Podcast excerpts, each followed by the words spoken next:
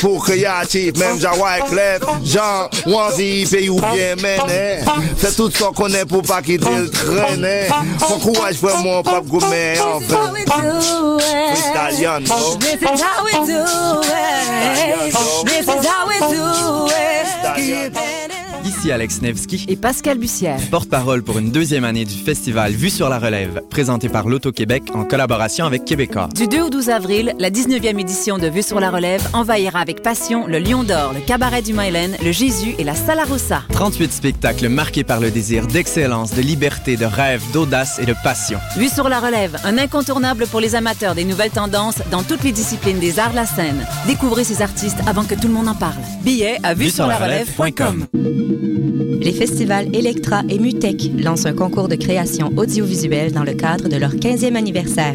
Vous avez moins de 30 ans et souhaitez participer? Vous avez jusqu'au 11 mai pour composer une œuvre audiovisuelle originale de 3 minutes inspirée du thème The Crystal Interface.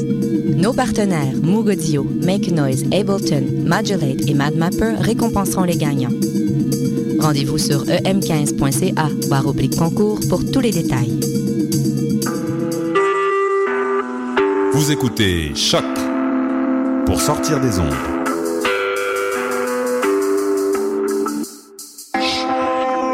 Podcast, musique, découverte. Sur choc.ca.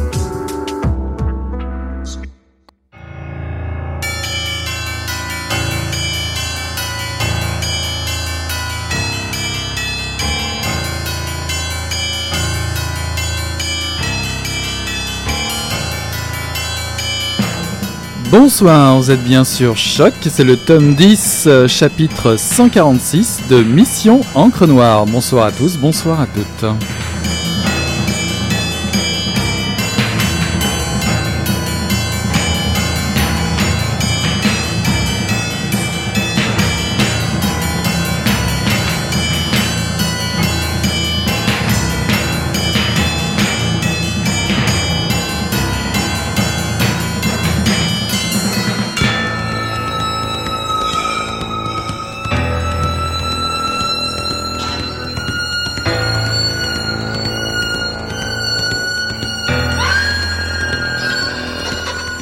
Semaine de cette lumière de fin d'après-midi à Port-au-Prince, probablement la plus sublime de toutes celles que j'ai pu voir.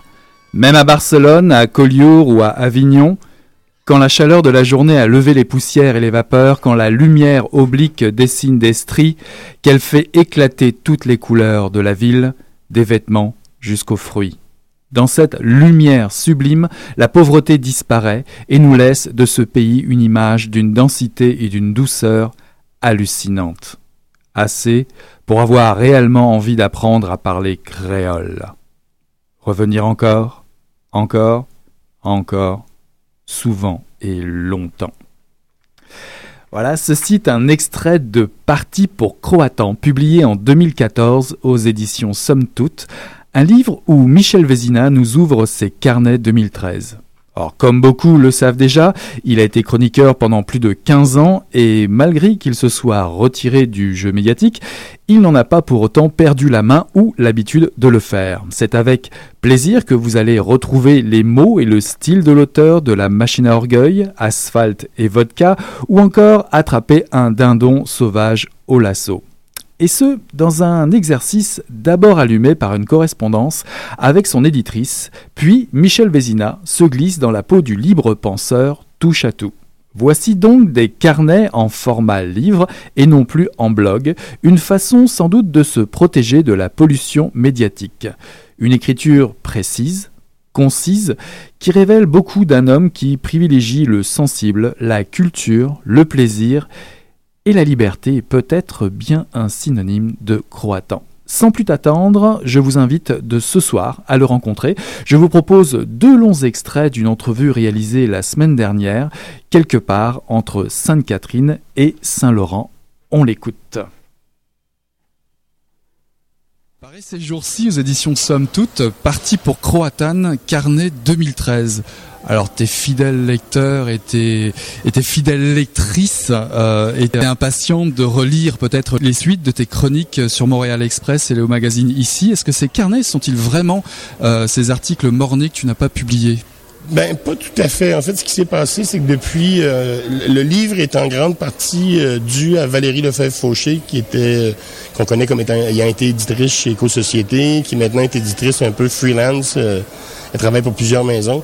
Et Valérie, pendant des années, m'avait demandé, voulait que je fasse un livre de chroniques, une espèce de recueil de mes chroniques, ce que j'ai toujours refusé, parce que pour plusieurs raisons. D'abord, par paresse, j'ai quand même euh, tout près de 1000 chroniques euh, depuis 97, à peu près à trois pages chacune. Ça fait 3000 pages à relire. Euh, comment on organise ça? Il y en a que j'ai pu. Il aurait fallu faire un travail de recherche pour tout ramasser ça.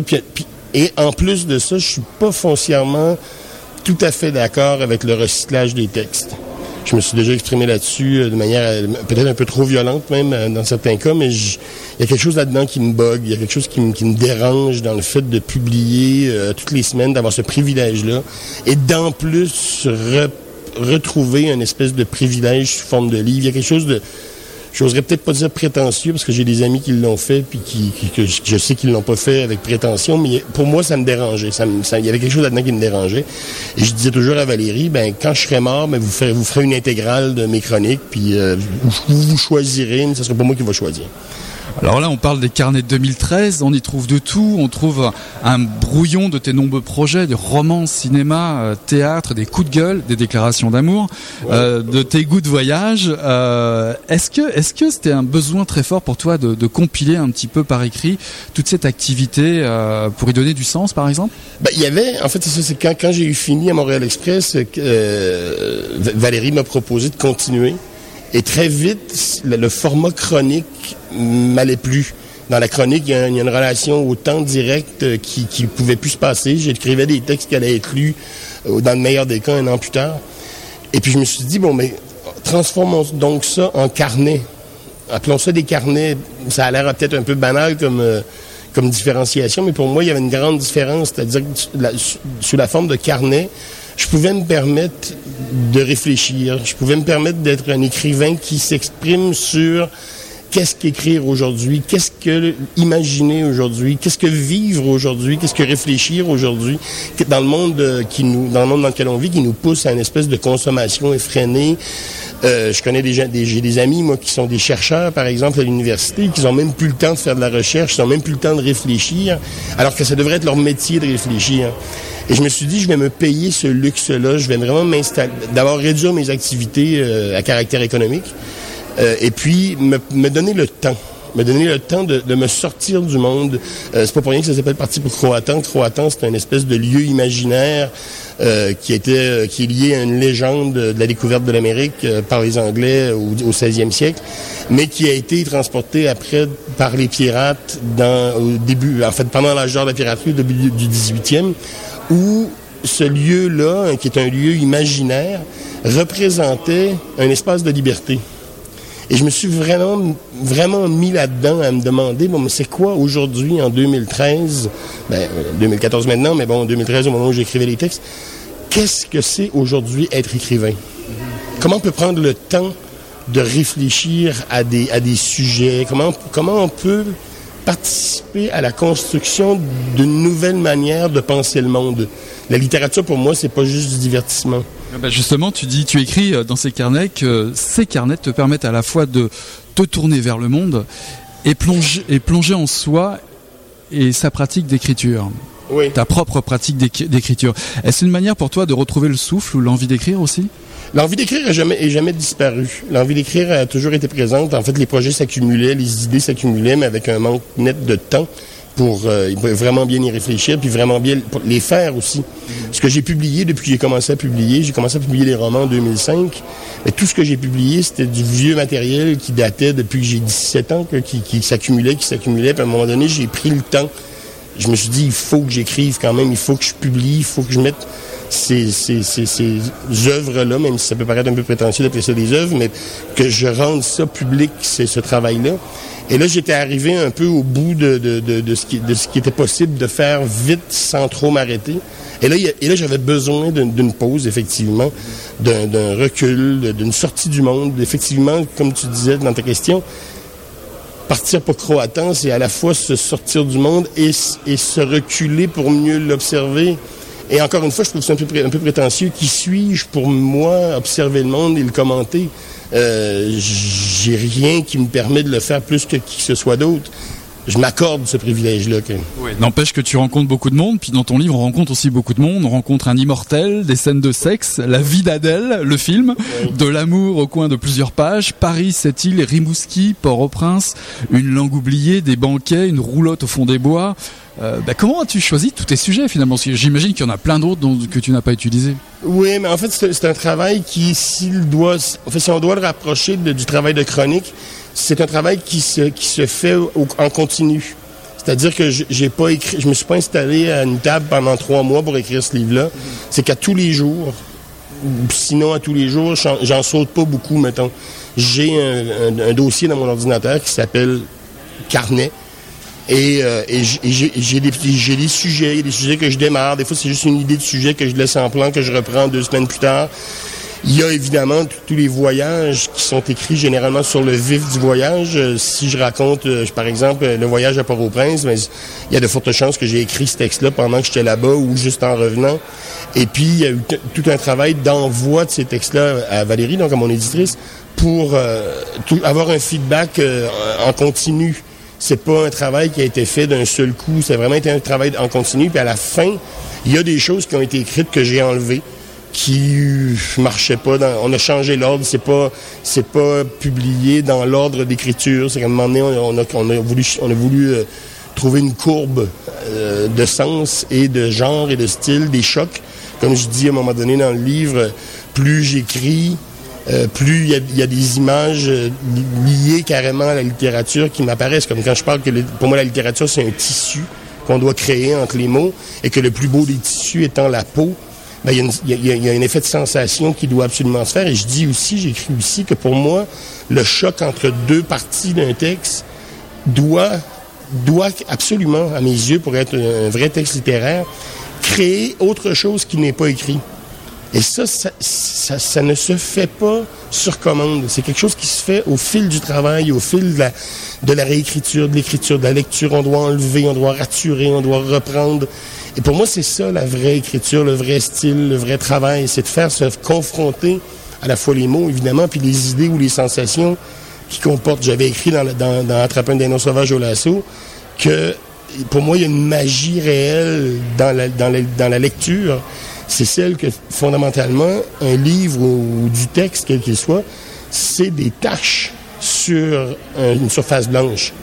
Et on a appris à un certain âge dans notre vie, pour ceux qui l'ont appris, à décoder ces taches-là.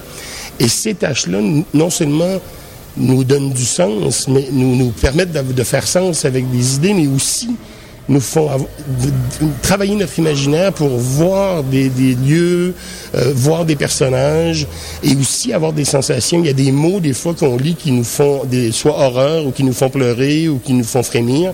Et ça, pour moi, c'est une réelle magie. Et en plus de ça, c'est les chocs entre tout ça qui créent quelque chose qui n'est pas écrit. Là, ça devient carrément du mysticisme. Tout et puis ça permet aussi de voir peut-être des événements de manière différente parce que finalement, ce sont des chroniques, carnets chroniques, mais tu ne pouvais pas non plus échapper à l'actualité parce que finalement, il y a au moins deux, trois sujets où tu abordes par exemple Mégantic, la charte, le printemps érable. C'est incontournable quand même d'en parler de ces choses-là? Ben, j'essayais d'en parler euh, de manière... Oui, ben, il y, a quelque chose, effectivement, dans le réflexe de la chronique. J'ai quand même 17 ans de chronique hebdomadaire derrière moi. Et donc, de commentaires sur le monde, euh, ou sur la littérature, ou sur l'art, ou sur le théâtre. Il y a une habitude de ça qui, à un moment donné, je peux plus m'empêcher quand, quand il y a un événement X qui me, me touche, me fait réfléchir, je peux pas ne pas réagir. Maintenant, dans le cadre d'un carnet, ce qui est peut-être la différence avec une chronique, c'est pas juste d'en réagir, mais c'est aussi d'en parler pour amener une autre vision de ce quand je dis une autre vision, c'est d'aller un petit peu plus loin que, le simple événement ou le simple commentaire sur l'événement. C'est de le mettre en rapport avec, avec, quelque chose. Tu donnes l'exemple de Mégantic. Euh, moi, c'était pas de parler de l'accident ou de la MMA ou de, c'était de parler de tous ces rapaces qui roulaient sur la route vers Mégantic le lendemain de la catastrophe pour aller voir. Mais qu'est-ce qu'ils ont à foutre d'aller voir là? Tu vois? pour moi, il y, a quelque chose d'une bassesse humaine là-dedans qui me, qui, me, terrorise, que si, l'être humain en est là, il y a quelque chose qui me terrorise dans notre humanité. c'est plus dans cet esprit-là que j'ai parlé de, le printemps arabe. Pour moi, ça représente plus que des étudiants dans la rue. Il y a un mouvement social qui est malheureusement mort dans l'œuf. Euh, on l'a vu, on espère que ça va peut-être repartir ou entrer sur, sous d'autres formes. En tout cas, moi j'espère, parce qu'il y a, si on se fie aux dernières élections, par exemple, il est difficile maintenant d'envisager la démocratie euh, telle qu'elle est, telle qu'elle est pratiquée chez nous comme étant efficace. Il y a, je peux pas croire qu'il y a 93% des gens au Québec qui ont voté à droite le 7 avril dernier. Il n'y a pas 93% qui ont voté déjà. Non, mais parmi ceux qui ont voté, il y en a le, suffrage exprimé quand même, il n'y a, que 7% des gens qui ont voté pour le seul parti de gauche. il y a un truc qui m'a huré là-dedans parce que j'écoute les gens parler et ils sont pas aussi à droite que ce qu'ils votent. Alors Croatan, Croatan, c'est l'exil et l'écriture. L'exil et l'écriture, l'exil et l'amitié retrouvée, l'amour. Croatan sera-t-il le refuge tant espéré, une forme d'Ithaque pour toi? Oui, oui, tout à fait. Euh, oui, oui, non, c'est vraiment, c'est un lieu qui existe partout. Un, ça peut être un repli sur son propre imaginaire. Moi, j'ai un lieu dans les bois, dans les cantons de l'Est, où je vais très souvent. Je passe mes étés. Euh, je suis là avec un ami à moi, Sébastien, qui est mentionné dans le livre. Et pour nous, on appelle ce lieu-là Croatan. Mais on a déménagé, notre, on a des caravanes, on a des petites cabanes qu'on déménage, et on l'a déménagé déjà trois fois. Et c'est toujours Croatan. C'est pas, un, pas un lieu physique croatan, c'est un, un, espace imaginaire où on peut se permettre d'être ce qu'on veut sans, euh, sans euh, sans être trop soumis au, euh, regard de l'autre, sans être trop soumis à la, dictature de l'autre. Des, des, caravanes en cercle comme ça, c'est plutôt camp retranché ou plutôt un cirque mobile D'abord, ils sont pas en cercle. Mais il y a quelque chose du cirque. J'ai passé de nombreuses années de ma vie, euh, soit avec des cirques ou avec des théâtres ambulants. Euh, il y a un imaginaire du voyage, effectivement, qui pour moi s'exprime énormément par la caravane c'est pas, c'est une forme de, camp retranché où effectivement, on n'en est pas là. Je suis pas un survivaliste. Euh, j'ai pas, j'ai pas envie de me cacher puis de mettre des, des, pièges autour de mon campement. En même temps, j'ai pas envie de dire c'est où. Tu vois, j'ai, j'ai, je, quand je vais là-bas, ben c'est un espèce de lieu euh, qui m'appartient, qui appartient aux gens que j'invite, qui sont, et c'est un J'allais dire c'est un lieu paisible, c'est un peu faux parce qu'on on n'arrête pas de travailler avec des tronçonneuses, avec des chainsaws, il y a du bruit, il y a des ours autour, euh, il faut être sur ses gardes un peu tout le temps parce qu'il y a des... On est en forêt, on est, on est chez... Euh, ma copine me disait, quand, que, je disais, ben, fais attention, il y, a, un ours qui rôde dans le coin quand tu vas... Quand tu vas elle me dit, mais ben, c'est pas lui qui est chez nous. C'est nous qui sommes chez lui. Et ça, c'est une autre façon d'envisager le monde de, que, de, que de se voir soit comme en faisant partie, comme faisant partie du monde d'un autre. Et ça, pour moi, c'est, plus je vieillis, plus ça devient important de, de est-ce que c'est une, est-ce que c'est, est-ce que est-ce que c'est un assassinat de l'ego? Je sais pas. Écrire, c'est quand même un geste qui est très égocentrique, quelque part. Tu parles de, de te démolir pour écrire déjà dans le livre. Oui, oui, c'est de, oui, de, de, ben, oui, de se démolir, de, démolir ce, qu'on, ce en quoi on croit, de démolir ce, le style. Je reviens souvent à Louis-Ferdinand Céline, pas parce que j'appuie ses idées politiques, mais parce que d'un point de vue littéraire, pour moi, c'est le plus grand écrivain du 20e siècle, toutes langues confondues. Et Céline disait que tous les gens ont des histoires à raconter. Tout le monde, la boulangère a des histoires à raconter, même le flic a des histoires à raconter. Et les histoires à raconter, dans le fond, on s'en fout. Ce qui est important, c'est comment elles sont racontées, c'est le style, c'est la forme qu'on arrive à, Et pour ça, pour arriver à cette forme-là qui soit autre, ben, il faut mettre ses tripes sur la table. On n'a pas le choix. Il faut, il faut se démolir. Il faut se démolir à la fois physiquement, psychologiquement, intellectuellement, pour pouvoir reconstruire à partir de... Voilà, comme euh, on est gourmand aussi à Mission Encre Noire, on va pas laisser Michel Vezina euh, comme ça euh, euh, trop rapidement s'en aller. J'ai la deuxième partie évidemment qui va venir très vite, juste parce que à Mission Encre Noire, on manque aussi de temps. Après, dans une petite demi-heure comme celle-là, dans cette deuxième entrevue pour laquelle on, va se précipiter, vous allez entendre, nous allons aborder les Berruriers Noirs, Dédé Fortin et peut-être même un, un scoop. Allez, on y retourne. On te parle souvent de ta période un peu folle des Berruriers Noirs, celle des colloques évidemment. Euh, Étaient-ce déjà deux formes de vie communautaire bien particulières? Avais-tu déjà l'idée de croatan finalement quelque part? Ben, évidemment que je pouvais pas appeler ça croatan à cette époque-là parce que je connaissais pas le- le- le- la légende, ni son origine, ni sa, sa pratique pendant l'âge d'or de la piraterie. Mais oui, oui, effectivement, ce qui m'a toujours plu, moi, dans le, dans le monde des tournées, dans le monde des groupes, dans le monde des cirques, c'est toujours le, dans les cirques, dans les, les cirques euh, à l'ancienne ou les cirques traditionnels, il y a une, une, une, une tradition qui veut que tous les midis, toute la troupe mange ensemble à la même table. C'est là que les réunions se font, c'est là que les, les problèmes se règlent. Et puis pour moi, ce moment-là, cette tablée-là, c'est les plus beaux moments que j'ai passés de ma vie parce que c'est pas toujours bisounours. T'es- on est tous, tous autour de la table et là, les problèmes du spectacle de la veille, on s'en parle, puis les conneries qu'un a dit ou a fait, a dites ou a faites, sont, sont, sont au cœur de la vie. Et, je crois dans une espèce de, oui, de, espèce de démocratie directe, de, de capacité de communiquer et de régler les problèmes et de s'amuser et de fêter, qui ne se fait qu'en petits groupes. Mais euh, ces années justement t'ont un peu marqué au fer punk pour la vie là non? Même chez Coup de tête ou autre, tes démarches, tes lectures ou les auteurs que tu proposes? Oui, bien sûr. Je pense qu'on on en parlait justement, c'est drôle, avec des amis. euh, J'étais en France il n'y a pas tellement longtemps, puis j'ai retrouvé des vieux, des vieux potes punk. et ceux qui sont encore en vie, parce qu'il y en a quand même beaucoup qui ont, qui ont lâché en cours de route ou qui sont. En tout cas, on n'entrera pas dans ce sujet-là. Mais on, s'entendait pour se dire. Puis là, on, arrive, euh, on, est milieu de la cinquantaine, hein, et on est toujours vivant. C'est déjà une espèce de miracle en soi. Puis en plus, on, on est encore dans une espèce de recherche de mode de vie, de fonctionnement qui nous vient de cette époque-là et qui en anglais s'appelait le DIY, là, le do it yourself, qui pour moi est encore, aujourd'hui une des meilleures façons d'envisager que, ce soit la création, la paysannerie, la production agricole. J'ai toujours énormément d'affection, d'affection de respect pour les gens qui font les choses eux-mêmes.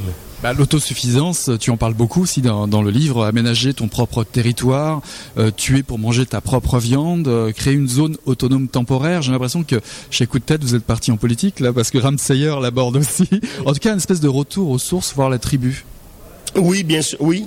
Oui, oui, il y a une espèce de retour à, oui, une certaine forme de tribu, une certaine forme de, de, de- d'autosuffisance. En fait, je crois pas qu'on puisse arriver aujourd'hui, ou très difficilement, en tout cas, ça se peut, c'est vraiment encore possible d'être à 100% autosuffi- autosuffisant. Puis je crois pas que ça soit souhaitable non plus, de se sortir à 100% du monde.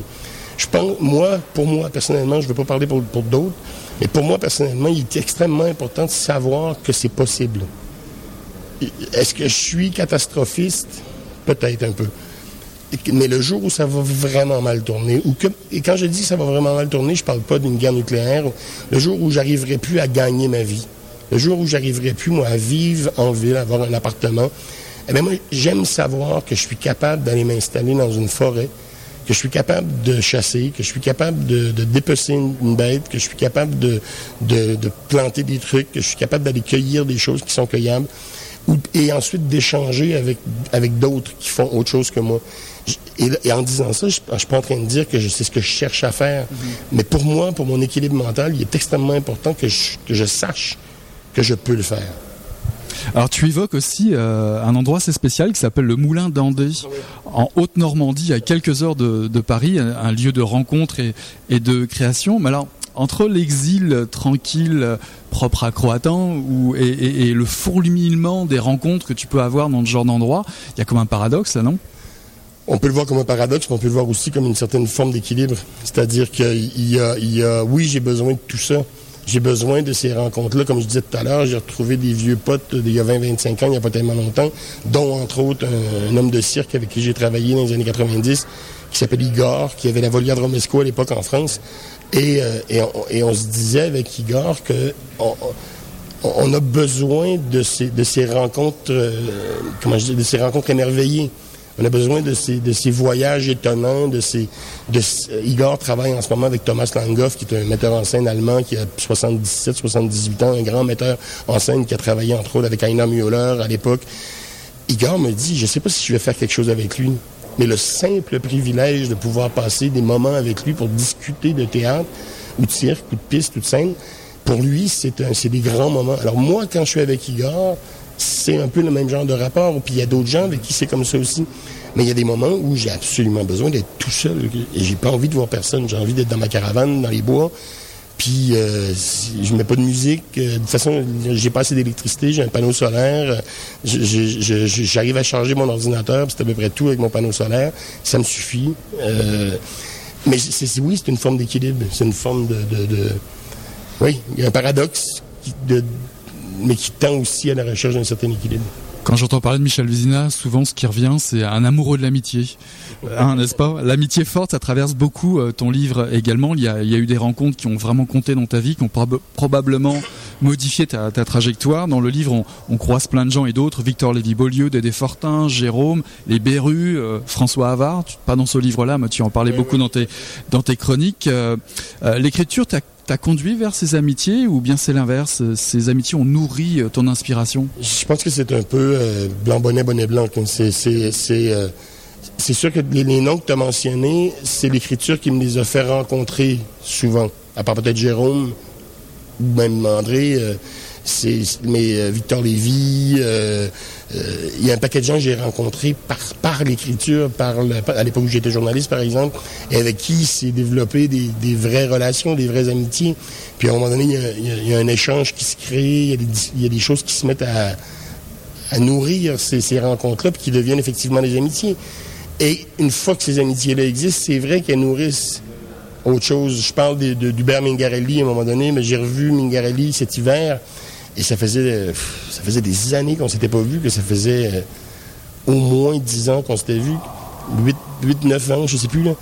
Et c'était pareil. Je suis arrivé chez lui, puis c'était petit café, euh, et là, on se parlait de nos livres qui allaient sortir, de comment on travaillait, puis c'est... Et tout d'un coup, ça part sur les enfants, sur, euh, sur le, le, le, le, vieillissement, parce que, bon, encore, comme je disais tout à l'heure, comme tout le monde, c'est un an par année. Quoi. Ouais. Et puis, à un moment donné, quand tu arrives à un certain âge, mais tu, tu dis, bon, OK, mais il en reste combien de? Quoi? Mais tu dis aussi que tu es un enfant gâté, un enfant gâté d'avoir d'évoluer dans les espaces créateurs. euh, Mais comment on fait pour, pour vivre ou survivre dans ces modes de vie? J'ai été super chanceux. Que... J'ai été super chanceux, je pense. Mais en même temps, bon, si je veux être un peu euh, self-indulgent, comme on dit, je sais pas comment on dit ça en français, là, mais auto, auto-indulgent, ouais, euh, indulgent avec moi-même. Ou en tout cas, ou si je veux me flatter l'ego, je, finis par me dire des fois que si j'ai rencontré autant de gens magnifiques dans ma vie, c'est que je dois avoir un petit quelque chose d'un peu bien qui fait que ces gens-là ont envie de me rencontrer aussi. Et je, et je le dis euh, sans modestie et sans non plus euh, m'en faire une, une gloire. Quoi. Mais c'est vrai que j'ai été très chanceux. Si j'ai rencontré André Fortin à, à l'université à l'époque, euh, on s'est retrouvé dans une classe euh, d'histoire du cinéma, puis on s'est à la pause, on s'est euh, ah salut comment ça va, tu viens du lac Saint-Jean, moi je viens du bas du fleuve, euh, t'habites où? Puis petit à petit on est devenus des super amis, puis on s'est on s'est formés l'un l'autre. André quand, quand je l'ai connu à 19 ans, il n'était pas le André qu'on a vu sur scène une quinzaine d'années plus tard. Et pour finir, tu nous gâtes quand même pas mal dans, ton livre. Tu nous parles, de, tu nous présentes et tu nous parles de Dany Laferrière, Hakim Bey, Alain Lys Tremblay, euh, Henri David Thoreau. Enfin, moi, je suis même impatient de lire. Finalement, je crois que tu as dû euh, croiser Antoine Volodine euh, à un moment donné sur Paris. Il me semble bien avoir entendu parler de ça. Alors, y aura-t-il une suite au Carnet 2013 Ben oui, je peux l'affirmer maintenant, à moins que ça se tarisse, à moins que la source se tarisse. Mais euh, j'ai envie de continuer cette, cette, ce, ce, cette activité d'écriture régulière. C'est-à-dire d'écrire à toutes les semaines, d'écrire régulièrement et de continuer ces carnets-là, donc de commenter euh, à la fois les événements du monde, des lectures. Euh, il y aura probablement moins d'extraits de projets parce que là, je, je, je les ai presque tout mis dans celui-là. Mais je veux, oui, et le rêve, ce serait effectivement de créer cette habitude annuelle qu'avec le printemps arrivent les carnets de Vézina. Il y a quelque chose là-dedans de très prétentieux en même temps, hein, j'en suis très conscient. Mais plutôt que de me jouer le jeu, de me trouver un autre boulot, de me partir un blog, j'ai envie à tous les ans d'arriver avec ce livre de carnet qui va être, qui à géométrie variable. Mais j'ai le titre du prochain. Hein. Bah, tu l'as écrit oui, Pépin de réalité.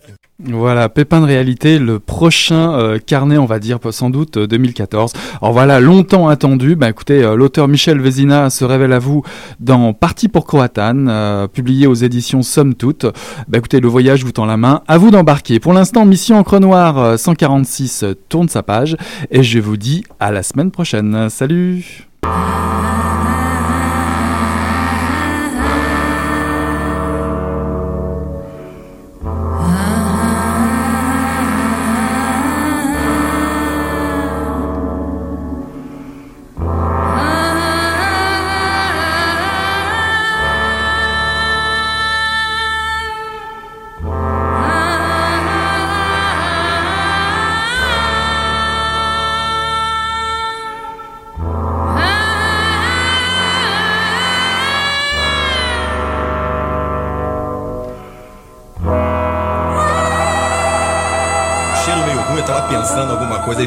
我是文